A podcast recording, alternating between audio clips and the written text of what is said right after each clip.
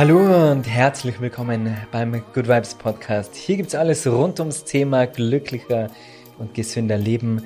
Mein Name ist Marcel Clementi und ich freue mich heute, das allererste Mal einen Gast bei mir zu haben. Und zwar habe ich heute die riesengroße Freude und Ehre, die Frau Dr. Jael Adler bei mir im Good Vibes Podcast zu interviewen. Die Jael, darf ich Jael sagen, oder? Unbedingt. Auf jeden Fall. Wir kennen uns ja schon. Ist eine sehr bekannte Hautärztin und wie war das zweite? Ernährungsmedizinerin. Ernährungsmedizinerin, macht so viel diese Frau, ist Bestseller-Autorin und ganz bekannt aus dem deutschen Fernsehen. Auch da zu Beginn werde ich gleich erzählen, wie wir uns kennengelernt haben. Und im Hintergrund sieht man auch schon ihr neuestes Buch, was in Kürze erscheinen wird. Genial, vital. Herzlich willkommen, Frau Dr. Jael Adler. Ich danke dir. Jael, wir haben uns kennengelernt das würde ich gern teilen mit einer kleinen Geschichte. Und zwar, eines Tages ist meine Freundin zu mir gekommen nach einem Besuch bei meiner Mama. Die zwar verstehen sich ganz gut. Und meine Freundin kommt zu mir und sagt, hey, deine Mama hat mir da was erzählt über Cremen.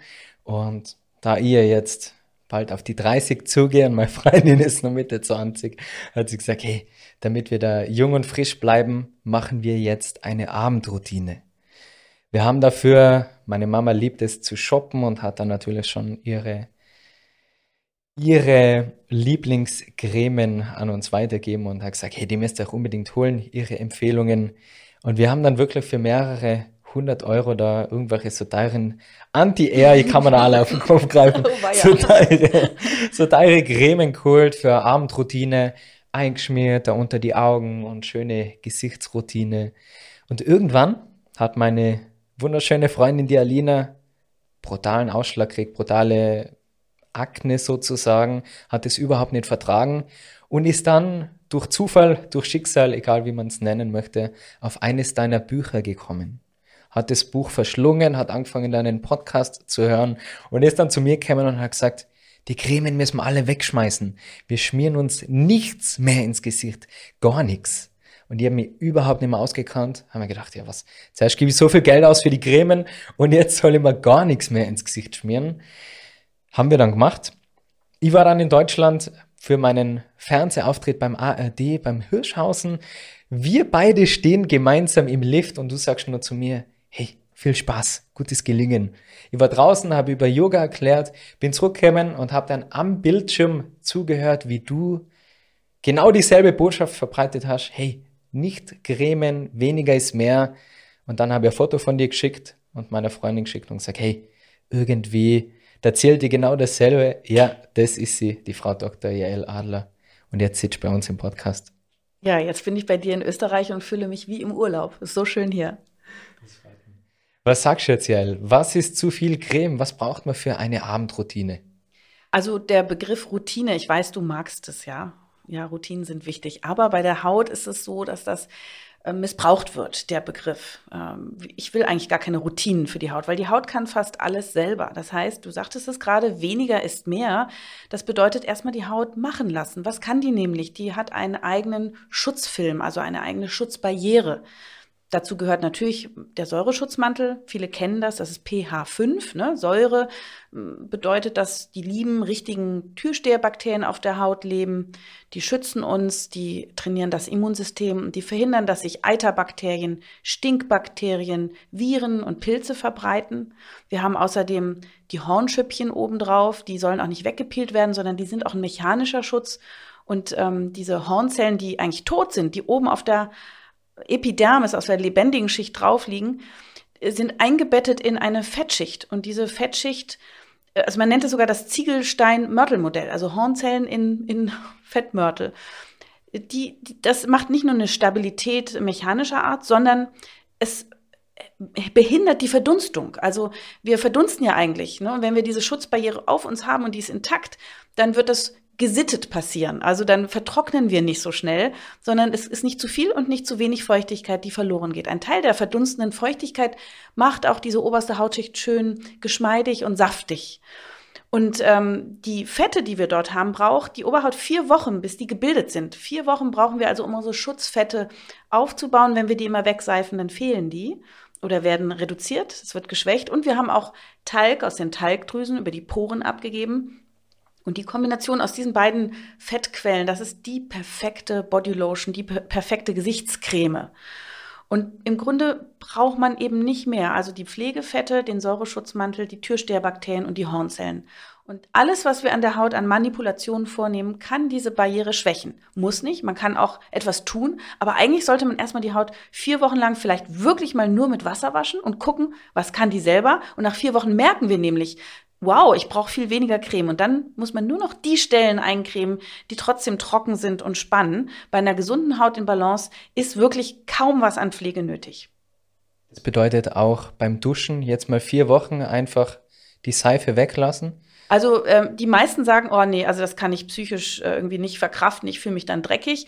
Also am besten ein Kompromiss. Ich würde sagen, wirklich den Kör ganzen Körper, die großen Flächen nur mit Wasser überlaufen lassen und die Krisenherde, da wo es vielleicht mal müffelt, da kann man eine Waschsubstanz nehmen. Und hier würde ich immer empfehlen, keine alkalische Seife zu nehmen, denn die macht für Stunden den Säureschutzmantel kaputt sondern ein synthetisches Tensid, ein seifenfreies Waschstück oder Waschgel. Das sind übrigens ganz schön viele Bodylotions, aber da kann man auch noch mal als Verbraucherin gucken, ähm, welche Fette, äh, welche ähm, Tenside sind drin. Die wenigsten, äh, die am wenigsten aggressiv fettlöslichen sind die Zucker- und Kokostenside. Da steht da sowas mit mhm. Gluco und Koko. Die sind gut. Und dann äh, keine Duftstoffe, Farbstoffe, Konservierungsstoffe, Schaum und Glitzer. Und das eben meinetwegen in den Achseln, Leisten, Po-Falte und an Füßen womöglich und natürlich zum Händewaschen nach dem Klo und vor dem Essen, wenn man aus der Öffentlichkeit kommt. Aber wirklich Gesicht und Körper, die großen Flächen nur mit Wasser. Und das wird, da geht auch der ganze Dreck weg. Also Schuppen und Schweiß und Staub. Das reicht total. Und dann kann endlich unsere, unsere Barriere arbeiten und uns beschützen. Und dann brauchen wir eben viel weniger Pflegeprodukte und damit auch weniger Routinen. Das ist eher so ein Marketingbegriff in der Dermatologie. Das klingt also generell nach Marketing, oder? Wenn man dann die Werbung sieht, man muss sich einschmieren gegen Feldkin. Da hat sogar meine Mama dann, die ist da ganz fanatisch und wenn die das hört und sieht, wird sich denken, ah, okay, für was habe ich mir all die Jahre eingeschmiert? Weil schon bei mir hat sie gesagt, ja, jetzt kriege ich da so Lachfalten. Aber wenn ich diese Lachfalten nicht habe, dann wäre das ja ein trauriges Leben, oder? Also die Lachfalten, erstens siehst du super aus, auch jung. Das ist natürlich auch der Sport, der einen jung hält. Das kommt von innen. Man schafft nämlich die Haut eher von innen jung zu halten. Aber von außen sollte man halt eher die Altersbeschleuniger meiden, wie natürlich auch Sonne. Ne? Und ähm, jetzt hast du zwar dunkles Haar, aber helle Augen und eine relativ helle Haut. Das heißt, du hast schon eine gewisse Empfindlichkeit. Und selbst dunkle Hauttypen profitieren von Sonnenschutz. Also wenn du draußen deine Trainings machst, deine Yoga-Sessions machst, dann trägst du halt eine Sonnencreme. Das ist wirklich ein guter Schutz. Auch eine Sonnenbrille und ein Hut und dicht gewebte, lockere Kleidung. Das ist schon äh, sinnvoll und empfehlenswert um die, äh, sozusagen die beschleunigte Alterung, die zusätzliche Alterung, die von außen kommende Alterung ähm, aufzuhalten. Aber jeder Mensch altert natürlich von innen, weil der Stoffwechsel auch Altersprodukte hervorbringt und weil ne, die Stammzellen langsamer werden und Hormone sich verändern und die Genreparatur anders ist. Also es gibt so ganz viele Faktoren oder die Zellen sich verbrauchen, warum man altert. Und das kann man eben nur bis zum gewissen Grad beeinflussen. Das bedeutet beim Thema Sonne aufpassen. Beim Thema Sonne unbedingt aufpassen, helle Hauttypen gerne 50 plus Sonnencreme nehmen. UVA sollte auf der Flasche in einem Kringel abgebildet sein. UVA ähm, ist der langwelligere Anteil der Strahlung, der geht sehr tief in die Haut, macht wirklich Falten, aber setzt auch freie Radikale frei. Die machen den sogenannten oxidativen Stress, also wirklich Zellstress, Gewebestress davon altert man und kriegt Flecken und erweiterte Äderchen. Und UVB-Strahlung ist das, worauf sich diese 50 plus bezieht. Also man kann theoretisch 50 Mal so lange in der Sonne bleiben, wie der Eigenschutz es erlaubt. Das ist bei jemand, der 10 Minuten in der Sonne bleiben kann und dann vielleicht rot wird, könnte mit der Sonnencreme dann mit 50 plus 8,3 Stunden draußen bleiben. Ist eh zu lang, ja. Aber es ist ein Anhaltspunkt. Es verlängert den Eigenschutz. Aber wir wollen beide Strahlenarten abblocken. UVB macht verstärkt Sonnenbrand und macht verstärkt auch direkt Hautkrebs durch Genveränderungen. Beides ist aber in ähm, gewissen Konzentrationen ungut. Beides macht eine beschleunigte Alterung. Und ich denke, gerade im Gesicht ist es gut, ähm, dass die Haut zu schützen, weil die hängt immer raus. Wenn man, Uf, ähm, wenn man Vitamin D selber herstellen will, es gibt ja Leute, die sagen, ich möchte alles selber, ist mir recht. Denn man braucht die Sonne, um Vitamin D herzustellen. Aber dann würde ich sagen, doch eher mal den Hintern oder die Unterschenkel oder den Bauch in die Sonne halten, 10, 20 Minuten und dann bedecken mit dem T-Shirt. Und dann ist für den Tag auch die Dosis erreicht. Ist ein Trick. Okay, also für Vitamin D3, oder? D3 ja, richtig, ja. Mhm. Reichen 20 Minuten? Bei hellen Hauttypen, ja, so, also bei ab UV-Index von drei. Ja, das ist ja alles, sind alles Anhaltspunkte. Mhm. Aber ja, das würde reichen. Wobei, nochmal, also wir Hautärzte, auch Hautärztinnen, wir nehmen immer Sonnencreme und zwar überall. Schau, ich bin 80 und sehe aus wie 49. das ist nur dank meiner guten Pflege. Ähm, Nein, wir nehmen das schon überall, weil wir natürlich die Resultate auch sehen von zu viel Sonne und eben, das ist nicht immer einfach, die Biologie so auszutricksen und zu berechnen, als wäre es Mathematik und wir sehen viel Hautkrebs, wir sehen viel Hautalterung. Deswegen sind wir besonders vorsichtig. Ähm, man kann Vitamin D natürlich auch als Nahrungsergänzungsmittel einnehmen. Und wenn man da unsicher ist, kann man im Blut messen lassen, wo liege ich eigentlich. Der optimale Spiegel ist 30 bis 50 Nanogramm pro Milliliter. Und das erreicht man bei einem gesunden, normalen Organismus mit 1000 bis 4000 Einheiten Vitamin D pro Tag. Und gerne auch kombiniert vielleicht mit K2. Das ist jetzt so ein bisschen trendy, weil das ähm, die Knochen äh, noch besser äh, vor der Osteoporose schützt. Ne? Für Frauen ab Menopause ist das ein Thema und ähm, wahrscheinlich auch verhindert, dass Gefäße verkalken, wenn man da irgendwie aus Versehen zu viel Vitamin D hätte. Also das sind alles Dinge, die jetzt gerade ähm, tatsächlich viel diskutiert werden in der Präventionsmedizin. Aber es kann auf jeden Fall nichts schaden, das auch zu kombinieren. Das geht natürlich auch über die Ernährung zum gewissen Grad. Aber wenn man da unsicher ist, kann man das wirklich im Blut bestimmen lassen. Nachteil ist nur, dass das meistens die gesetzlichen Krankenkassen nicht bezahlen. Also manchmal ist es dann doch auch eine Selbstzahlerleistung. Aber das kann sich wirklich lohnen, wenn man da gerade unsicher ist, dass man Sicherheit bekommt und das gilt für alle Nahrungsergänzungsmittel. Nicht einfach mit der Gießkanne drüber ne, und auch wissen, dass auch Nahrungsergänzungsmittel Nebenwirkungen haben können. Aber die meisten Menschen haben doch irgendwo einen kleinen Mangel, weil unsere Nahrungsmittel nicht mehr so reichhaltig sind, wie das vielleicht in der Steinzeit war. Ne? Das sind gelagert und transportiert und gekocht und verarbeitet. Und die sind einfach manchmal leer und dann braucht der Körper. Und das merkt man nicht auf den ersten Blick. Aber was wir essen, schützt die Haut eben auch von innen. Und Sonnenschutz gelingt übrigens auch, zumindest zu teilen, indem wir jeden Tag ein Glas Möhrensaft trinken mit einem Tröpfchen Öl. Das färbt die Haut von innen orange und das verlängert den Eigenschutz der Haut gegen die Sonne ums zwei- bis dreifache. Immerhin. Okay, jetzt weiß ich, warum mir meine Freundin immer einen Karottensaft macht. Ist, ja, also hat, ist sie gut informiert. Mörchensaft. Ja. Also es gibt Leute, die vertragen das nicht so, dann kann man auch äh, meinetwegen Kürbissuppe trinken und äh, Beta-Carotin, darum geht es, das Provitamin A ist in ganz vielen Nahrungsmitteln sogar äh, in grünen Blättern, im, ne, kann man sogar finden, da kann man ja mal nachgoogeln und schauen, wo das überall drin ist. Aber Möhrensaft ist sehr konzentriert und mit dem Tröpfchen Öl wird es auch besser aufgenommen. Auch Tomatenmark ist ein super Anti-Aging-Stoff. Ähm, Chlorophyll aus dem Matcha-Pulvertee ist ein toller Anti-Aging-Stoff, der hilft sogar, also das Chlorophyll beim Kollagen aufbauen. Und dann sind eben in den Pflanzen noch andere Pflanzenstoffe, nicht nur die Farben, sondern Bitterstoffe drin oder im grünen Tee äh, Epigallocatechingalat, das ebenfalls ein ganz tolles Anti-Aging-Produkt ist, ja, ein Antioxidant, was Leute in Kapselform zu sich nehmen. Aber man kann es eben billig in der Naturform haben. Deswegen eat more plants, ess mehr Pflanzen, ist immer ein guter Rat. Man merkt, du kennst dich aus und du brennst für dieses Thema. Gerade nur wegen dem Sonnenschutz, ich muss da so lachen. Weil früher, wo ich jung war, ich habe nie genug Sonne haben können. Ich habe mich da wirklich bei meinen Eltern im dritten Stock auf die Dachterrasse gelegt und bin da gebrutzelt, dass ich so dunkel wäre wie möglich. Und ich hätte mir jetzt nicht als hellen Hauttyp eingestuft. Also ich wäre schon relativ schnell braun. Trotzdem empfiehlst du die 50 plus, oder? Schon, ja.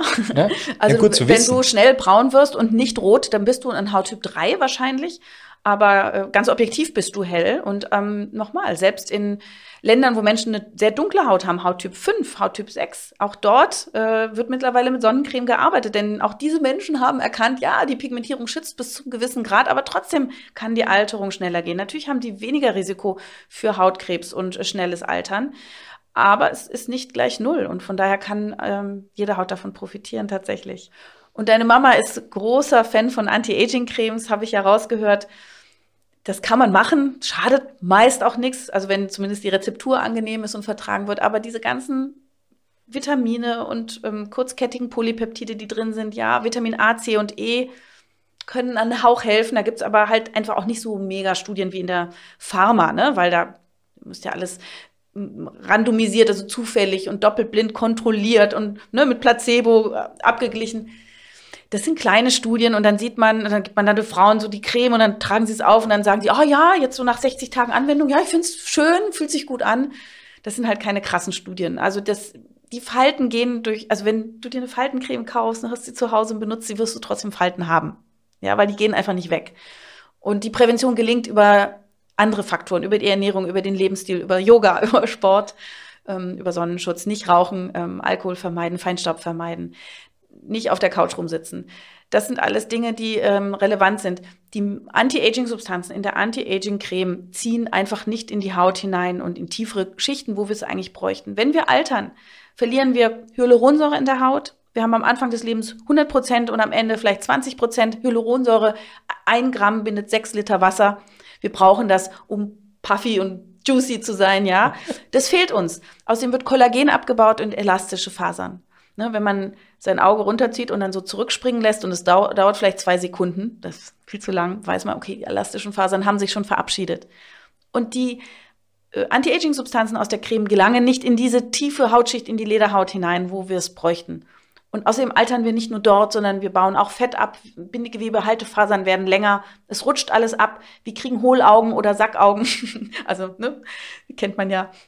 Jeder altert ein bisschen anders. Wir kriegen baumelnde Partien, wir kriegen Furchen, das Gesicht kommt nach unten, die Muskulatur verändert sich, der Kiefer, der Knochen, das verändert sich. Es ist so lächerlich zu sagen, ich äh, nehme jetzt eine Vitamin A-Creme und dann sehe ich jung aus. Das ist einfach so nicht, leider. Also man kann sich sparen. Ich benutze das nicht es schadet, wie gesagt, nicht, aber ich denke, man ähm, muss immer wissen, der Lebensstil ist alles. Also zumindest, man sagt, die Genetik macht 10 bis 30 Prozent und der Lebensstil ist der Rest. Und da kann man sich wirklich diese Kosten für diese teuren Anti-Aging-Produkte sparen. Die Hautbarriere unterstützen, denn wenn eine chronische Entzündung da schwelt, weil man dauernd trocken ist und juckig ist, das mag ein Anti-Aging, also ein, ein Alterungsfaktor sein und den kann man eben mit einer ganz schönen Pflegecreme ohne viel Shishi beheben. Am besten ist Dermamembranstruktur, also hautähnliche Lipide oder ich liebe auch Shea Butter, wenn man jetzt nicht eine zu fettige Haut hat. Ein tolles Pflanzenfett, was sehr natürlich ist und richtig gut hilft. Rat, was auf meinem Nachtkastelle steht. Shea Butter, genau. unraffiniert, ja, herrlich. Genau. Ich liebe sie auch. Das hilft wirklich. Ja, ist wirklich und es ist so, wenn man auch trockene Hände hat und es spannt, ne, man trägt die auf oder ein Wolf vom Sport, ne, wenn man sich so wundgerannt hat. Das ist so ein das ist sofort weg, dieses unangenehme Gefühl. Und es ist eben eigentlich preiswert. Also man muss halt gucken, manche riechen unangenehm, also man muss gucken, dass es eine gute Qualität ist. Äh, und ein bisschen so wachsig und nicht ölig. Ich finde, wachsig ist angenehmer, aber gibt's äh, einen tollen Pflegeeffekt und ist eben nicht teuer. Ne? Also es ist keine Luxusmarke dahinter. Generell finde ich ja, dass Älterwerden gar nicht so schlimm ist. Und dass das ja einfach ein, das mit den Cremen, das klingt für mich etwas wie ein Hilfeschrei, so hey, ich will nicht älter werden. Ich sag dann immer, wenn jemand sagt, boah, jetzt gehe ich auf die 30 zu, ich bin wie ein guter Wein, der wird im Alter besser. Und ich finde, dass sich mein Leben in den letzten Jahren so toll weiterentwickelt hat. Und das Älterwerden ist ja ein Reifeprozess. Manche Leute werden nur älter, aber nicht reifer. Aber das gehört doch auch etwas dazu, oder? Dass man einfach mhm. mal also du bist einfach noch jung klar. und auch mit 30 ist man noch jung und du hast noch nicht verloren irgendwelche Fähigkeiten oder dein Aussehen oder so. Das ist für ältere Menschen schon schwierig. Der Verlust an Fähigkeiten, an Jugend und auch optisch. Also man verändert sich einfach und ähm, das Altern ist schon auch eine Kränkung für viele Menschen oder für uns Menschen. Deswegen nicht umsonst suchen die Menschen schon immer nach dem Jungbrunnen. Und wir setzen eben auch in teure Therapien oder auf teure Therapien, damit wir eben doch irgendwie die Möglichkeit finden, die uns vielleicht doch jung hält. Ja, wir wollen diesen Zug nicht abfahren lassen. Aber wenn man ähm, im Kopf jung ist und man merkt, oh, das tut überall weh, die, ne, oder man kriegt eine Krankheit, das gehört auch zum Altern dazu, oder es sind schon Schicksalsschläge da, dann ist das Altern auch nicht nur mit positiven Erfahrungen verbunden, mit Weisheit und ähm, tollen, ja, Dingen, auf die man zurückblickt. Auch mit 50, mit 60 fühlt man sich unter Umständen noch wie 30, aber es läuft trotzdem nicht mehr alles so. Und das ist schwierig, aber du hast es recht. Was ist die Alternative? Die sieht ja noch viel trüber aus. Also wir müssen uns irgendwie damit arrangieren und versuchen, das Beste draus zu machen. Und deswegen beschäftige ich mich als Hautärztin und Ernährungsmedizinerin und auch übrigens Sportbegeisterter sehr damit, was man selber tun kann, bevor es irgendwann vielleicht mal ein Wundermittel gibt, was es nicht geben wird. Aber das Interesse ist natürlich da, dass man jung bleibt und das verstehe ich auch.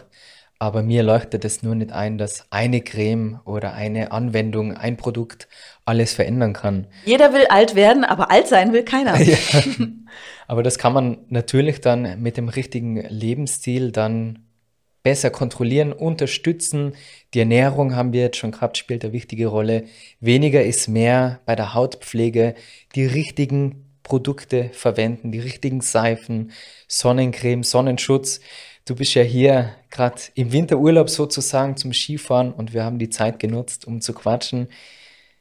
Hast du heute auch ja. dann im Winter Sonnenschutz ja. verwendet? Ja, oder? Aber heute, heute war es ja bewölkt. Nein, nein, ich war heute Morgen tatsächlich schon äh, oben auf dem Berg. Es war doch schön viel Licht, der Schnee reflektiert und natürlich habe ich Sonnencreme benutzt mit 50 plus. so eine reine Sicherheitsmaßnahme. Doch, doch, das ist schon sinnvoll. Man kann schon auch Sonnenbrand bekommen in den Höhen und deswegen ist also auch im Winter, man kann ja immer in der App gucken oder online, ne? wie ist der UV-Index an welcher Stelle und dann ist man auf der sicheren Seite. Schon einen Sommerurlaub geplant? Äh, noch nicht, nee. Mal gucken. Aber da natürlich sowieso. Also auch bei uns in Berlin, ich bin aus Berlin, natürlich, wenn wir da um See rennen, dann sind wir auch eingecremt. Immer. Ich habe diesen Sommer auch noch nichts geplant, außer meinen Yoga-Retreats. Falls du noch keinen Sommerurlaub geplant hast oder Zeit für Wellness und Entspannung jetzt im Winter, im Frühling möchtest, dann kann ich dir Falkensteiner Hotels wirklich nur von Herzen empfehlen. Der Sponsor von dieser Folge und mein Partner für Yoga Retreats. Also alle Infos auf www.falkensteiner.com. Damals, wo wir in Berlin gemeinsam zum Mittagessen uns getroffen haben und gequatscht haben, hast du mir ja erzählt, dass du jeden Tag laufen gehst auch bei diesen Temperaturen, nehme ich an, das haltet auch jung und frisch. Dieser Kältetrend ist ja auch gerade riesig. Eisbaden, Eisbecken, Kryo, Cryo, Cryo, wie heißt denn das überhaupt? Die Therapie? Ja, Kryotherapie gibt es ja. Oder? Mhm, genau, das gibt es. Und da gibt es auch Fett, ähm, auf, also Fett wegschmelzen mit Kälte gibt es auch. Also wird auch im medizinischen Bereich viel eingesetzt. Es ist so, dass in der Kälte braunes Fett äh, aufgebaut wird. Das ist mitochondrienreich, also Zellfabriken sind drin. Das ist so ein Mischding zwischen Muskel und Fett, irgendwie kann man sich vorstellen. Und das verbrennt viele Kalorien, also irgendwie Fett, das äh, nicht nur Säuglinge schützt vorm Auskühlen, sondern auch uns hilft, wenn es sich wieder bildet in der Kälte, schlanker zu bleiben. Also das ist ganz interessant. Kältereize sind ja gut, nicht nur zum Abnehmen, sondern auch das Immunsystem wird stimuliert. Es werden Immunzellen in die Blutbahn gespült und können dann dich besser beschützen. Es ist ein gutes Gefäßtraining, hm, gerade wenn du auch zwischen Sauna und Kälte hin und her wechselst, das äh, kann nicht schaden. Es muss aber nicht immer so ein extremer Temperaturreiz sein. Man sagt sogar 17 Grad Tagestemperatur, sich in einer kühleren Wohnung aufhalten. Das passt jetzt auch zum Spartrend, Energiespartrend. Selbst das reicht schon, so ein bisschen dieses braune Fettgewebe zu stimulieren. Also immer in der Wärme zu sitzen, das ist, will die Natur gar nicht so für unsere Gesundheit. Es ist sehr interessant. Also man arbeitet beim Gesundbleiben, beim Vitalsein, beim Jungbleiben tatsächlich mit Reizen. Man muss auch nicht immer alles richtig machen. Man darf auch mal hier und da eine Sünde begehen oder irgendwas ist nicht optimal. Stress darf auch sein wenn es immer wieder balanciert ist. Denn Reize, dagegen muss der Körper sich wehren und baut dann auch quasi Abwehr- oder Reparaturstoffe aus, auf. Und das ist Sport. Sport ist nichts anderes als ein starker Reiz. Da werden viele freie Radikale frei, aber der Körper macht auch Produkte, das wegzufangen, sogenannte Antioxidantien. Und das überkompensiert, also das schützt dann halt auch vor Stressoren im Alltag. Deswegen sind Sportler eigentlich tendenziell jünger als Nichtsportler. Daher macht es Sinn, sich immer wieder selbst an seine Grenzen zu bringen, sei es mit der Kälte, es könnte ja ein Eisbecken sein, aber du hast gesagt, es reicht die kalte Dusche am Ende einfach auf kaltes Wasser drehen, zehn Sekunden oder halbe Minute und natürlich auch der sportliche Reiz. Gibt es da Sportarten, die du besonders empfehlen würdest? Also in meinem Buch Genial Vital habe ich viele Sportarten analysiert und du hast schon gesagt, ich liebe Joggen. Das ist aber nicht für jeden so angenehm, weil es kann die Knie und den Rücken belasten. Ne? Äh, tatsächlich finde ich Pilates toll, auch mit Yoga-Elementen und Yoga. Äh, gilt schon beides als sehr, sehr gesund, weil das eben auch jeden abholt. Äh, e-, egal wie sportlich du bist, du kannst Übungen für jede Ausbildungsstufe finden. Und du hast äh, sehr schnell äh, Erfolge. Also du, ne, wenn du das regelmäßig machst, da sind Routinen natürlich gut, merkst du sehr schnell, oh, mein Körper ist dehnbarer, wird kräftiger. Man lernt über seine Atmung sehr viel. Wir wissen ja auch, Atmung ist relativ also ist relevant, ist gesundheitsförderlich. Da gibt es ja auch erste Daten dazu, wie man atmet, ne? Stressabbau. Meine ähm, Pilates-Lehrerin schimpft immer mit mir, weil ich halte zu viel den Atem an, weil ich irgendwie nicht Leute vollpusten will, ne, wenn ich bei der Arbeit bin und komme da ran, dann will ich auch niemand vollpusten. Das ist ja auch immer, ne, so heutzutage trägt man ja Mundschutz immer in der Praxis. Aber dieses Atmen, das muss man erstmal lernen. Das ist wie beim Singen oder beim Sprechen. Auch da ist Atemtechnik äh, Technik relevant. Und ähm, ja, diese Beweglichkeit, also wenn man altert, äh, wird man immer starrer und steifer und auch wenn man sehr viel sitzt. Und Yoga und Pilates und auch andere Sportarten, können eben so viel. Die können äh, Balance, die können äh, Kraft, die können Dehnbarkeit und eben, wenn man das mit noch Bewegungsabläufen kombiniert, dann ist der Körper ja komplett gefordert. Und das sind die Dinge, die man auch braucht, wenn man wirklich alt ist, denn sonst stürzt man schneller. Ne? Und ähm, das ist ja die größte Gefahr. Alte Menschen, die kn äh, brüchige Knochen haben und dann ins Krankenhaus müssen und eine Lungenentzündung bekommen, die können daran sterben. Das heißt, in jeder Lebensphase für, für alle körperlichen Bewegungsfähigkeiten zu sorgen, ist sinnvoll. Und das kann natürlich Yoga, Pilates ziemlich gut, finde ich. Also wir sind auch ganz viele Ärzte bei mir zum Beispiel in der, in der Sportgruppe. Die haben alle erkannt, alle Ü40 tatsächlich, dass äh, sozusagen alle anderen wilden Sportarten mehr Unfallrisiko äh, mit sich bringen und dass wir wirklich gesund, also wir müssen gar nicht zur Physiotherapie, weil das tut unseren Rücken so gut, dass die Schmerzen weggehen. Und wir haben auch Leute, die damit um ihre ähm, Bandscheiben-OP rumgekommen sind. Also schon toll, dass auch kleine Muskeln und Haltemuskeln und nicht nur die dicken Pumpermuskeln aufgebaut werden. Also sehr faszinierend. Natürlich ist es wichtig, wenn man Sport treibt, dass man das nicht einseitig macht. Nichts Einseitiges ist gut. Immer Abwechslung bei allem. Der Körper muss immer gefordert sein. Und deswegen darf natürlich Pilates und Joggen sein. Oder Yoga und Schwimmen. Ne? Oder Rudern und Skifahren. Das habe ich gemerkt bei mir, vor allem in den letzten Monaten. Also bin natürlich ein riesengroßer Fan von Yoga, wie die meisten wahrscheinlich wissen. Aber wenn ich nur Yoga mache und den Körper, die Muskulatur nur dehne, dann fehlt mir der Kraftteil. Dann habe ich jetzt im Herbst, Winter mich sehr auf das Krafttraining fokussiert, fünf bis sechs Mal die Woche wirklich hartes Krafttraining gemacht, viel gegessen. Und wenn ich dann in den zweiten, dritten Stock gehen habe müssen, dann hat es Herzl gepumpert. Also da habe ich fast keine Luft mehr gehabt. Ja. Und ich denke, dass die ideale Kombination Dehnen, Flexibilität, aber genauso Krafttraining und das Cardio dazugehört. Genau, ja. Dieses Dreieck, denke ich, da haltest du die fit, vital, gesund und das bietet so viele Möglichkeiten. Das Yoga kann man draußen machen, das Laufen. Ich meine, in der Kälte, ich persönlich habe leider oft, oftmals Probleme mit der Luft dann, wenn es zu kalt ist. Aber es gibt ja auch tolle Indoor-Geräte, die gar nicht die Welt kosten. Ja, also wie, wie gesagt, die Abwechslung macht so und kannst ja auch mal drinnen alles Training machen. Das ist mal so und mal so. Also ich finde, das ist äh, Hauptsache, man bleibt eben am Ball. Hauptsache, man tut was, gell? Und ähm, auch das hohe Intensität, also dieses High-Intensity-Intervalltraining ist jetzt auch ganz trendy. Auch das ist schön, das äh, hat man nicht immer Lust. Also ich denke, die Abwechslung zwischen mal in Ruhe Sport machen und dann sich mal richtig auspowern und alles reingeben, auch das ist gut für den Körper. Also immer die Überraschung. Und das Draußensport machen ist sehr gut. Da gibt es auch Untersuchungen. Dieses Waldbaden ist das im Grunde auch. Ne? Also das Shirin-Yoku, oder? Auf Japanisch. Mh, genau, also da, das, äh, die ätherischen Öle des Waldes, der weite Blick, ähm, die Stille, das auf sich selber fokussiert und zurückgeworfen sein, den Atem hören, ähm, dass das heilsam ist und in Japan wohl auch von Ärzten empfohlen wird als Therapie. Also das ist ganz spannend und deswegen kann man das alles kombinieren. Also Outdoor-Sport ist schon äh, besonders charmant für die Gesundheit. Gehen ist ja auch schon Sport. Also man denkt ja gar nicht, wie viel Kalorien man beim Gehen verbrennt und wie gut man da abschalten kann. Also ich liebe nichts mehr, als wie in der Früh, wenn es nur kühl ist, draußen im Wald mit meinem Hund zu spazieren, ein Hörbuch hören.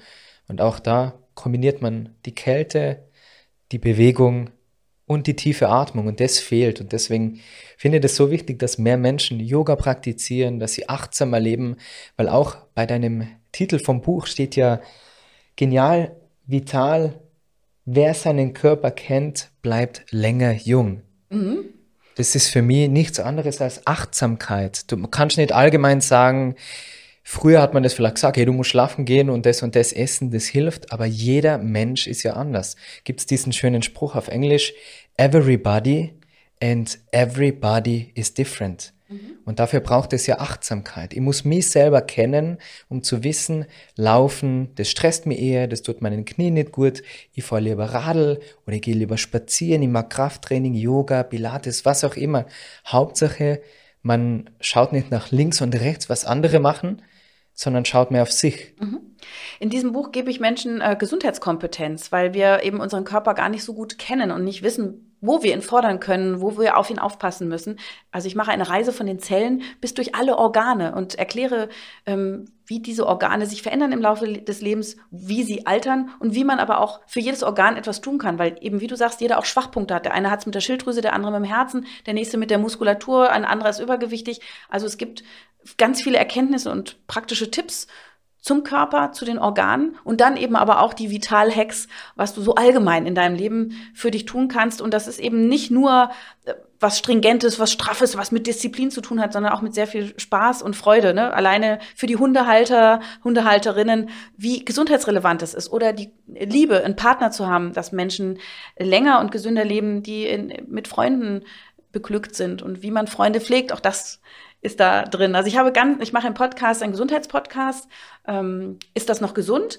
Und spreche mit sehr vielen Experten über jeweils deren Fach und von denen habe ich natürlich viel gelernt und weiß auch, äh, wo es überall Untersuchungen gibt. Das ist absurd, was die Wissenschaft alles untersucht, aber es ist so spannend. Und du kannst eben in jedem Bereich des menschlichen Lebens etwas für dich rausholen und deswegen ist auch nicht schlimm, wenn du alles, du musst nicht alles richtig machen, aber du kannst viele Sachen immer wieder richtig machen und das hilft deinem Körper schon.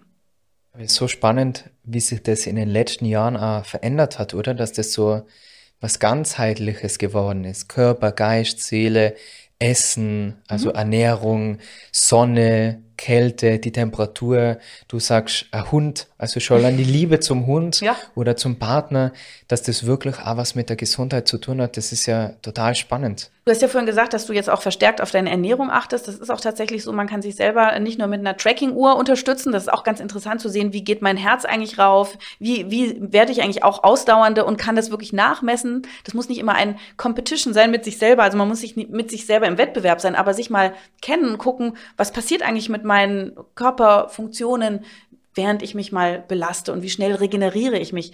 Ist natürlich wichtig auch zu wissen, Eiweiß, ja, also Eiweiß essen als Sportler Sportlerin ist eine tolle Sache, muss aber gar nicht immer tierisches Eiweiß sein, kann pflanzlich sein. Und da gebe ich auch Tipps, wie man sich beschäftigt, mit welchen äh, Pflanzenstoffen du nicht nur Eiweiß zu dir nimmst, sondern eben Mikronährstoffe, Vitamine, Spurenelemente, Omega-Fettsäuren ähm, und auch Ballaststoffe. Das große Thema ist auch, wie kriegen wir unseren Darm fit? der Darm ist eine Quelle von Gesundheit für alle Organe und hat auch mit allen Organen zu tun. Und äh, da gibt es viele Untersuchungen gegen Demenz, für dein Immunsystem, zur Prävention von Krebserkrankungen, ähm, für eine gute Verdauung, für einen guten Schlaf, ähm, für eine gesunde Haut. Überall hat das tatsächlich Effekte. Und es lohnt sich, das zu lernen, also viele lösliche Ballaststoffe zu sich zu nehmen. Wo sind die überall drin? Zum Beispiel in Akazienfasern. Das ist ein normales Lebensmittel. Viele kennen das gar nicht. Noch nie gehört kann man sich jeden Tag einen Löffel in Wasser rühren und trinken oder als Suppen- oder Soßenandicker nehmen. Ähnlich sind auch Flohsamenschalen, die haben auch nicht nur lösliche, sondern faserige Ballaststoffe. Damit kann man auch gut aufs Klo. Ist auch für Menschen sehr wichtig, sich gut zu entleeren. Sonst kriegen die Bauchschmerzen, Kopfschmerzen und schlechte Laune. Ähm, und auch Hämorrhoidalleiden ist ein großes Thema. Das kommt auch im Alterungsprozess. Ne? Und auch ähm, ja, die Vertikel im Darm, Polypen im Darm, Krebsvorstufen bis hin zu Darmkrebs ein großes Thema. Vorsorge ist ein großes Thema. Also lösliche Ballaststoffe, faserige Ballaststoffe, ganz wichtig. Die löslichen äh, sind vor allem dafür da, die richtigen Darmbakterien sich vermehren zu lassen, die zum Beispiel den Körper mit Fettsäuren versorgen, den Darm mit Fettsäuren äh, versorgen, Immunsystem machen, Botenstoffe an den gesamten Körper schicken, durchs Blut wandern, aber auch Haut und Schleimhäute mit Darmbakterien oder mit Bakterien persönlich versorgen. Also es gelingt, eine Frau, die zum Beispiel äh, dauernd Scheideninfektionen haben, hat, mit Milchsäurebakterien, die man trinkt, wieder gesund zu bekommen, in vielen Fällen. Äh, oder eine Neurodermitis über die Darmflora zu verbessern. Diese Darmbakterien wandern eben auch auf die Haut oder auf die Schleimhäute, die Atemwege wieder stark zu machen. Also es gibt zum Beispiel einen Stamm E. coli, Stamm Nisle, der ähm, gibt gibt man frühgeborenen Babys, damit die keine Lungenentzündung bekommen. Also das ist ja ein Riesenforschungsgebiet und man selber kann jetzt schon viel für diese Darmgesundheit tun, indem man lösliche Ballaststoffe zu sich nimmt und lebendiges Essen isst. Lebendiges Essen sind auch sowas wie Sauerkraut, das nicht pasteurisiert ist, oder Kimchi vom Koreaner oder original griechischer Joghurt, nicht nach griechischer Art, da sind die Bakterien schon wieder tot, oder Kefir oder Buttermilch ähm, oder fermentierte Kost. Ähm, auch Salat aus dem Garten ist natürlich besiedelt. All das ist gut und diese Bakterien kann man äh, sich vermehren lassen mit den genannten Ballaststoffen, nicht nur Flohsamenschalen, Akazienfasern, sondern auch Leinsamen. Diese bitte aus der Apotheke kaufen, die sind auf Die muss man schroten unbedingt selber, oder? Kann man, muss man nicht. Ne? Also da viel trinken dazu. Okay. Damit die quellen können. Sie müssen Cadmium überprüft sein, weil sie sind oft belastet. Ähm, aber die aus der Apotheke sind überprüft. Ähm, außerdem Wurzelgemüse, ähm, bittere Salate, Spargel, Schwarzwurzel, Artischocke, Topinambur, Pastinake, ähm, Rote Beete, sagte ich schon? Ja. Yeah. Okay. Rote Rüben, rote Beete. ähm, Wassermelone, äh, weißer Pfirsich, Erbsen. Also es gibt ganz viele. Aber das ist jetzt alles, was du aufzählst, gerade nicht Saison, oder? Ballaststoffen. Hm? Also die letzten paar Sachen, Wassermelone, Pfirsiche, Spargel, das ist ja gerade nicht saisonal. Man sollte ja, aber immer das essen, was es zur Saison gibt, oder? Klar, je nach Saison. Das ähm, ist ja halt die Abwechslung. Aber die bitteren Salate kannst du ja jetzt schon essen. Also, also da gibt es ja eine ganze Menge Auswahl. Deswegen, ich finde, es gibt ganz viele Nahrungsmittel. Du musst nicht immer nur Pulverchen und, und Körnchen essen. Es gibt ganz viele Nahrungsmittel, die sehr viele lösliche Ballaststoffe haben. Man muss nur die Auswahl sich eben mal zu Gemüte führen und dann so einkaufen oder so essen. Und dann macht man das auf natürliche Weise. Und das hält einen tatsächlich jung man weiß, dass ein, ein, eine gesunde Darmflora mit langem Leben verbunden ist und eine vielfältige Darmflora. Also eine hohe Artenvielfalt ist schon mal sehr gut. Und wenn dann auch noch große gesundheitsförderliche Gruppen vorhanden sind, dann hat man schon die halbe Miete. Dass man nicht jeden Tag Fleisch essen sollte, ist ja mittlerweile auch bekannt. Du hast es angesprochen. Wir brauchen ja Proteine, um Muskeln aufzubauen. Wir haben mal gehört, ab dem 30. Lebensjahr baut die Muskulatur ab. Deswegen das Krafttraining, deswegen schon proteinhaltige Nahrung. Alternativ zum Fleisch, Soja, Tofu, Seitan, Bohnen, Nüsse, Linsen, Vollkorn, Nüssen, Buchweizen, ja. Amaranth, äh, Quinoa, das sind alles ähm, Lupinen, pflanzliche Optionen für, ähm, für pflanzliches Eiweiß. Man muss nur gucken, dass man auch Eiweiß klug kombiniert. Es gibt ja die biologische Wertigkeit. Ähm, wenn man alle Aminosäuren hat, die man braucht, um daraus Eiweiße im Körper aufzubauen, ist es gut. Und das gelingt nicht immer mit Pflanzen. Also ein Ei vom Huhn hat das alles. Und man kriegt es eben eher auch über tierische Kost. Das macht aber nichts. Man kann es bei Pflanzenkost auch machen, indem du zum Beispiel Pita, also Vollkornpita mit Hummus kombinierst oder Vollkornreis mit Bohnen.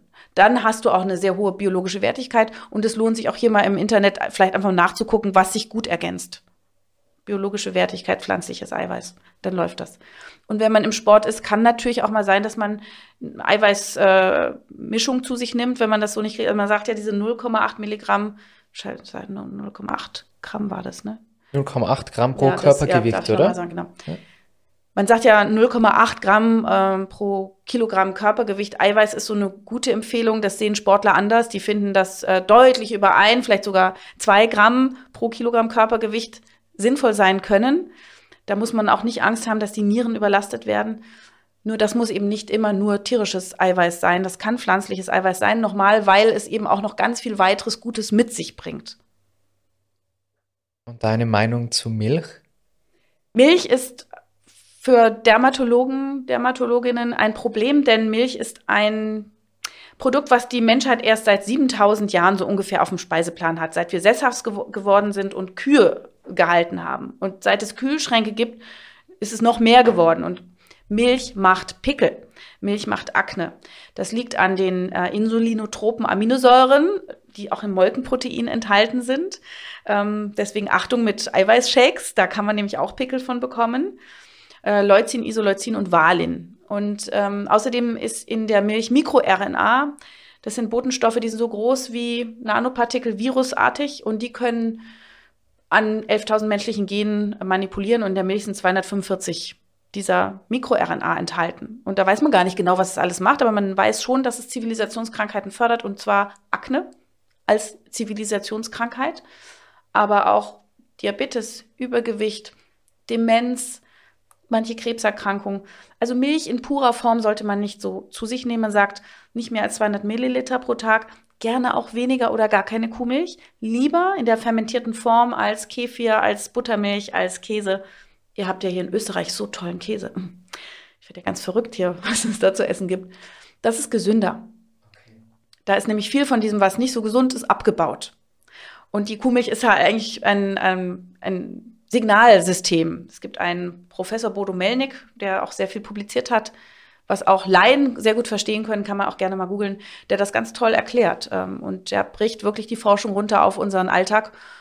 Und ich kann nur sagen, wer aufhört, Milch zu trinken und eine Akne hat, wird das innerhalb von vier Wochen sehen, wie, wie doll die Haut sich verbessert. Und wir hatten ja vorhin auch über die Pickel oder den Ausschlag gesprochen, den eine Freundin nach diesen vielen Cremes entwickelt hat. Wenn man die Haut in Ruhe lässt, nicht nur keine Milch trinkt, sondern auch nicht so viel Cremes aufträgt. Auch dann hat man natürlich weniger Akne, denn viele der Pflegeprodukte haben einfach viel zu viel Fett und verstopfen die Poren und da gibt es eine Kosmetikakne. Das ist also nicht immer nur eine Allergie, sondern einfach eine Überfettung der Haut. Du beschäftigst dich ja tagtäglich mit diesem Thema.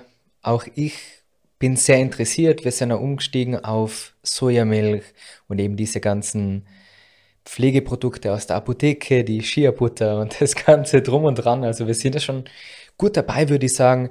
Aber am Anfang, jede Veränderung ist ja am Anfang schwer, bis sie zur Gewohnheit wird. Wenn ich mir jetzt noch nicht so sehr mit dem Thema Gesundheit, Anti-Aging, Darm, das ist ja auch ein Schwerpunkt von dir, gibt es auch ein super Buch, was du auch rausgebracht hast. Hautnah. Mhm. Hautnah, was sich sehr mit dem Darm beschäftige. Auch, ja, genau. Mit, mhm. Was kann jetzt jemand, der damit noch gar nichts zu tun hat? Wie und äh, übrigens auch, darüber spricht man nicht, das ist ähm, ein Buch über die Körpertabus, da gibt es auch ein großes Kapitel über den Reizdarm. Also in beiden ist es eigentlich irgendwie immer wichtig und in dem Genial Vital wird es auch wieder eine Rolle spielen. Ist einfach wirklich ein wichtiges Thema, der Darm. Und wenn ich jetzt komplett überfordert bin, anfangs noch, weil ich sage, boah, ich soll mich bewegen, ich weiß nicht, wo anfangen, welche Sportart, wie mit der Ernährung, wie mit den Produkten, was, wann, wie oft. Wo fange ich an? Also die meisten Menschen wird man nur erreichen, wenn sie einen Leidensdruck haben. Wenn du gar keinen Leidensdruck hast, dann wirst du kein Interesse haben, dir jetzt Mühe zu geben, irgendwas zu ändern. Aber wenn man genau hinschaut und man hat vielleicht doch Interesse an Gesundheitskompetenz und an einem langen Leben, dann kann man in kleinen Schritten anfangen. Also man muss ja nicht immer alles gleich richtig machen, ist gar nicht nötig, aber kleine Schritte. Also wenn man seinen Gemüseanteil ein bisschen raufschraubt, ist es schon was wert oder äh, die Schokolade reduziert oder auch den Alkohol reduziert, vielleicht auf einmal in der Woche. Manche nennen das ja auch Cheat Day, auch das ist eine Option. Also das, man muss individuelle Lösungen finden. Und äh, wenn man etwas wiederholt macht, wie sich jeden Tag bewegen, irgendwann merkt der Körper, oh, da war was, wenn man es nicht gemacht hat. Ich vermisse es. Also ähm, ich habe mir auch angewöhnt, natürlich ist es anstrengend, Sport zu machen, aber wenn man dann jeden Tag so einen Timeslot hat, wo man das schafft, entweder zur selben Zeit oder irgendwo einbaut, und man hat ja danach schon ein gutes Gefühl. Und irgendwann äh, kommt es vielleicht mal dazu, dass man das aus lauter Stress nicht schafft, weil man so einen vollen Tagesplan hat. Dann merkt der Körper, ist ja schlecht gelaunt und, und vermisst das richtig. Das heißt, selbst wenn es dann mal nicht geklappt hat, einen Tag, weiß ich, nächsten Tag kann ich mir das wieder gönnen. Und ich habe mir das in einer Routine, in einer gewissen Regelmäßigkeit angewöhnt und tatsächlich Menschen brauchen auch gewisse Routinen. Wir haben ja eine Chronobiologie, also einen Tag-Nacht-Rhythmus. Das ist die Routine schlechthin. Der Darm geht immer gerne auf die, zur selben Zeit aufs Klo. Wir möchten schlafen, wenn es dunkel wird. Tagsüber, ähm, wenn es hell ist, ähm, möchten wir die Sonne haben, damit das Melatonin, das Dunkelheitshormon, abgebaut wird, damit wir das Glückshormon, das Tageslichthormon, also praktisch Serotonin benutzen können. Die Darmflora schwingt mit dem Tag-Nacht-Rhythmus, das Immunsystem, unsere anderen Hormone.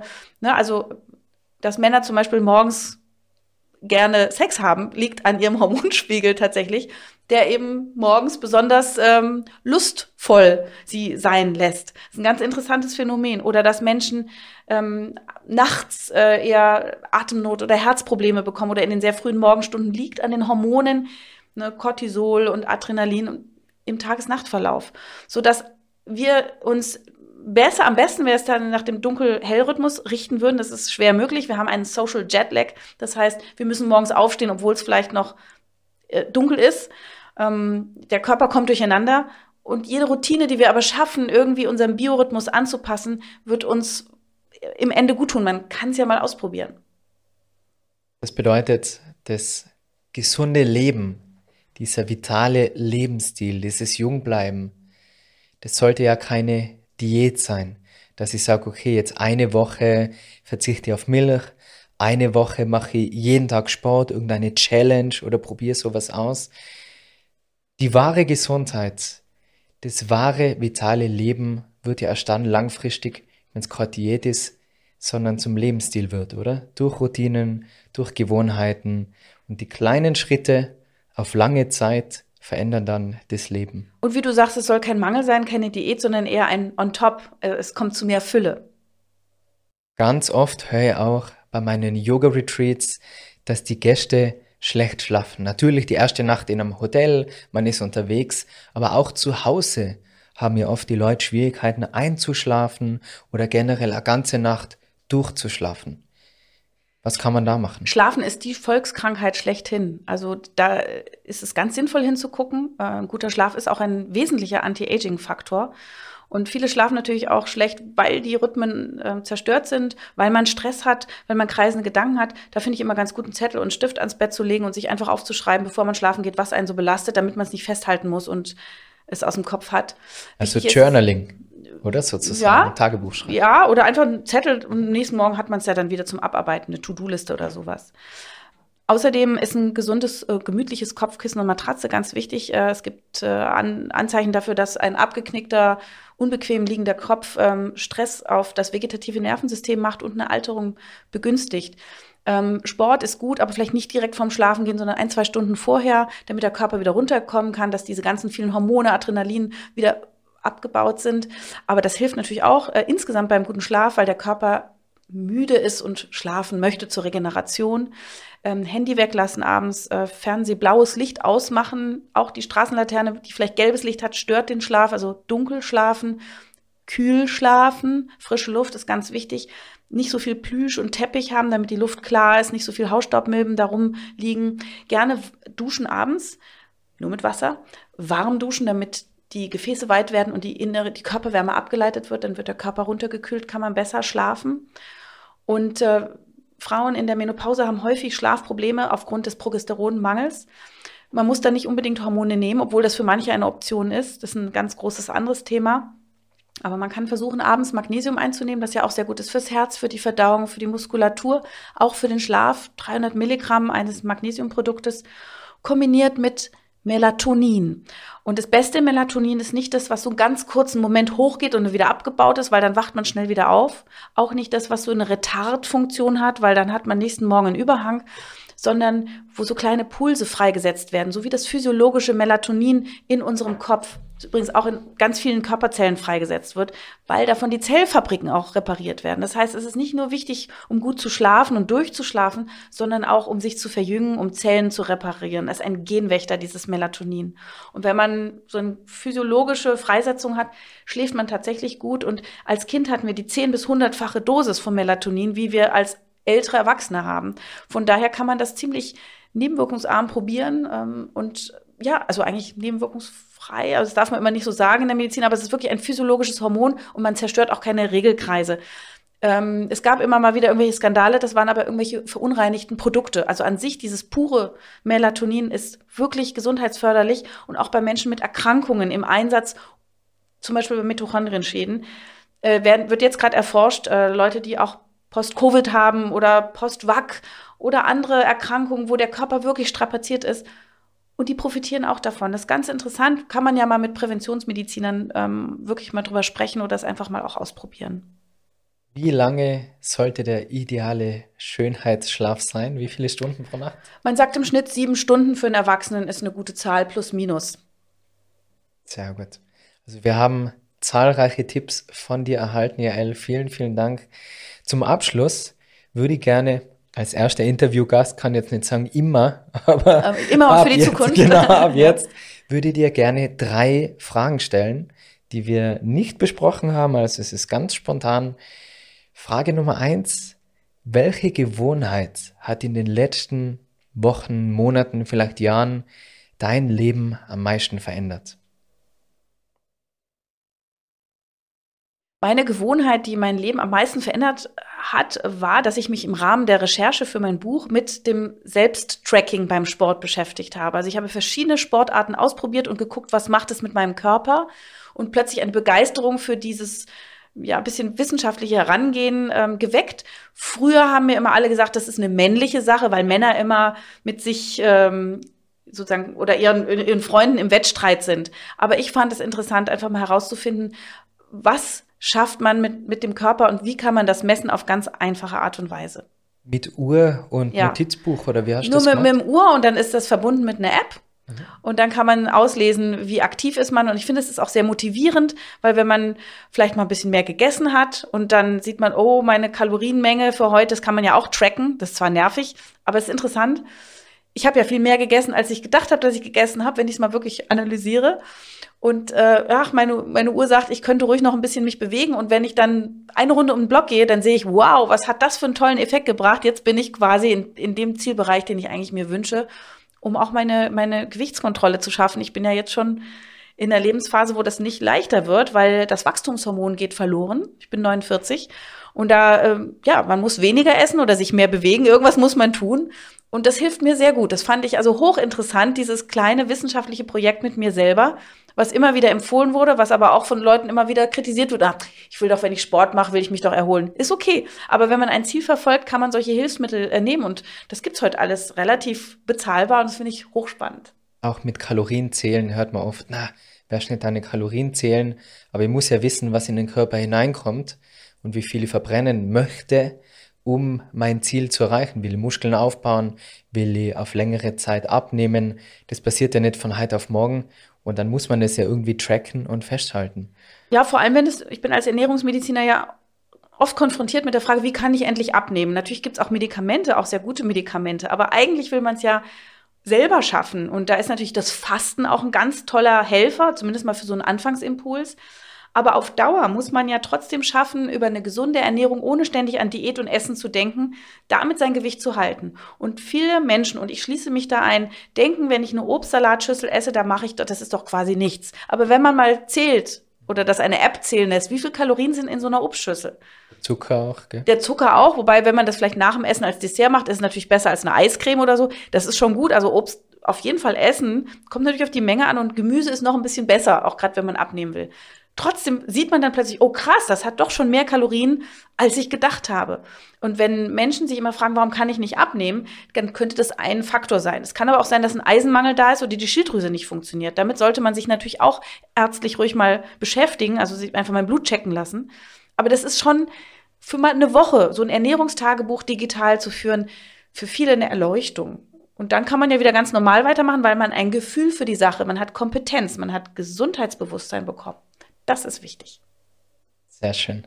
Das erinnert mich dran, bevor ich meine Yoga-Karriere gestartet habe und diesen Podcast und YouTube-Kanal habe ich bei meinen Eltern im Obst- und Gemüsegeschäft gearbeitet und da ist einmal eine schon sehr schwer übergewichtige Frau gekommen und wir haben so ein bisschen gequatscht und sie hat einen Fruchtsaft getrunken und hat mir erzählt, sie will halt jetzt endlich abnehmen und sich wohlfühlen und deswegen isst sie am Abend nur Marillen mhm. und hat dann ich glaube, über ein Kilo Marillen gekauft und hat gesagt, ja, das ist ihr Abendessen. Und sage ich, ja, wie? Ein, zwei Stück? Na, na, ein Kilo Marillen. Mhm. Also das war dann wahrscheinlich die falsche Herangehensweise, was man sich leider oft gar nicht so bewusst macht. Ja. Und mit Fehlinformationen sich dann die falschen Routinen und Gewohnheiten baut. Aber gehen wir weiter zur zweiten Frage. Wir könnten nur ewig quatschen, ja. ich, ich merke schon. Zweite Frage, Dritte ist es, glaube ich, schon, ne? Na, die zweite. Oh, sorry. Eine der größten Lektionen, die ich in den letzten Jahren gelernt habe, ist es, Nein zu sagen. In welchem Bereich fällt es dir leicht, Nein zu sagen? Ich finde das ganz schön schwierig, so grundsätzlich. Und ich arbeite täglich daran, das noch zu lernen, ehrlich gesagt. Was mir aber aufgefallen ist, also man denkt ja immer, man tut anderen dann weh oder ist irgendwie unhöflich oder wird nicht mehr gemocht. Wenn man aber dann, weil man vielleicht irgendwann die Schnauze voll hat, es doch mal wagt, denkt man so, oh krass, die anderen vertragen das doch, das Nein. Also meistens sind die Spielregeln doch so, dass man solche Sachen äußern kann. Man muss halt versuchen, das so zu machen, dass äh, die Ton Tonlage stimmt. Also man muss ja nicht aggressiv sein, sondern respektvoll. Aber äh, ja, also ich muss das noch lernen, tatsächlich. Ich bin noch dran. Okay. Ja, der Ton macht die Musik, gell? wie man Nein sagt und wofür. Ich denke, wenn man seine Prioritäten kennt und die auch offen mitteilt dem anderen gegenüber, dann ist in den meisten Fällen Verständnis und der, der es nicht versteht, für den interessiere ich mich dann wahrscheinlich eh nicht. Nein sagen ist für mich persönlich wichtig, ähm, da wo ich merke, dass es mir wirklich ein schlechtes Bauchgefühl macht. Also wenn ich mich überfordert oder gestresst fühle und einfach auch spüren kann, wo ich Freiräume brauche. Und das ähm, ist etwas, was ich auch erst als Erwachsener tatsächlich gelernt habe. Und da kann ich schon zunehmend auch Nein sagen oder ich sage dann gar nicht Nein, sondern ich sage jetzt, also ich sage eher, ich gebe dem Ja mehr Raum. Ne? Also das, ich nehme mir einfach dann die Zeit und erkläre dann, warum ich das jetzt so brauche. Schön. Ich erinnere mich immer in dem Moment, wo ich mir nicht sicher bin, will ich jetzt Ja sagen oder Nein, kurz innezuhalten und kein klares Ja ist ein klares Nein. Das hat mir sehr geholfen und mir bewusst zu machen, dass wenn ich immer nur Ja sage zu allen anderen, sage ich Nein zu mir selber. Schlau. Abschließend, ja, viel spazieren mit meinem Hund, viel nachdenken, viel reflektieren in der Kälte und überlegen, okay, mit was bin ich denn zufrieden? Das ist ja so das Thema von diesem Podcast, Good Vibes, ein gesundes, glückliches Leben. Was ist deine Definition von einem glücklichen Leben? Das wird für jeden Menschen sehr individuell sein. Für mich ist es so, wenn mein Bauchgefühl stimmt. Das Bauchgefühl habe ich irgendwann im Leben entdeckt und habe es seitdem nicht wieder losgelassen. Und ganz oft merke ich, uh, da brodelt was. Dann denke ich, oh, was ist es? Was löst es aus? Und wenn es dann wieder gut ist, dann weiß ich, das ist das Glück. Und das ist natürlich sehr eng verbunden mit meiner Familie tatsächlich und mit Harmonie. Und wenn äh, ich schaffe, die Probleme des Alltags nicht zu groß werden zu lassen. Schöne Antwort. Ja, El, wo finden wir dich, wenn wir mehr über dich lesen wollen? Dein neues Buch Genial Vital erscheint am 1. März. Richtig, äh, erscheint am 1. März auch als Hörbuch. Das habe ich selber gelesen auch. Cool. Ähm, und das Tolle für mich ist, äh, ich schreibe Bücher, weil ich selber mich fortbilde und denke, das ist immer zu schade, das nur für mich aufzuschreiben. Es ist natürlich viel auch, es sind Fakten drin, die ein Laie äh, braucht, aber es sind auch viele neue Sachen drin, die ich von den Kongressen, von den Podcasts mit ähm, Fachkollegen zusammengetragen habe. Und äh, ich habe auch jedes Kapitel von Fachkollegen lesen lassen, damit auf jeden Fall alles richtig ist. Denn ich bin zwar sehr breit aufgestellt als äh, Ärztin für Haut- und Geschlechtskrankheiten, äh, Ernährungsmedizin und auch Venenheilkunde, aber natürlich bin ich nicht allwissend. Und dieses über den Tellerrand schauen, das interdisziplinäre Denken und Arbeiten, das tut den Patienten gut, das tut mir gut und natürlich meinen medialen Auslässen wie Büchern, die ich wahnsinnig gerne schreibe, weil man dann einfach mal in Ruhe ein paar Sätze mehr verlieren kann, als vielleicht jetzt nur in einem kurzen Medien, ähm, Fernsehen oder sowas. Aber wir beiden konnten natürlich wirklich auch in Ruhe sprechen. Das fand ich ganz toll. Vielen Dank dafür. Dankeschön. Und auf Instagram, Jael, da habe ich am Anfang so lachen müssen. Ich habe immer gelesen, Dosi. Aber es ist Doc Jael Adler. Ja. So findet man die auf Instagram, oder? Ja, und ich freue mich, wenn ich rede natürlich da auch mit den Leuten und äh, habe viele Inhalte und so, was mir so durch den Kopf geht, immer mal wieder präsentiert. Das war's für heute wieder mit dem Good Vibes Podcast. Das erste Mal mit Interviewgast. Gerne in die YouTube-Kommentare schreiben, wen du dir denn sonst gerne als Gast wünschen würdest. Vergiss nicht, den YouTube-Kanal und den Podcast auf Spotify und Apple zu abonnieren. Alle Infos zu meinen Angeboten findest du auf www.marcelclementiyoga.com, wie eben auf meiner Webseite, die Yoga Retreats, die Events, Mindset-Seminare passen zu all diesen Themen und vieles mehr. Falls du Lust hast auf monatliches Live-Yoga und auch in mein erstes Buch ein bisschen hineinlesen willst, dann findest du alles auf patreon.com slash Marcel Clementi und ich freue mich jetzt schon wieder auf die nächste Folge mit dir, wenn du wieder einschaltest. Die absolut größte Hilfe wäre es, wenn du jetzt diese Folge an zwei, drei deiner Freunde weiterschicken könntest. Ich sage vielen Dank, wünsche dir nur ganz ein feines Tagele und wir sehen und hören uns beim nächsten Mal wieder. Alles Liebe, mach's gut und ciao.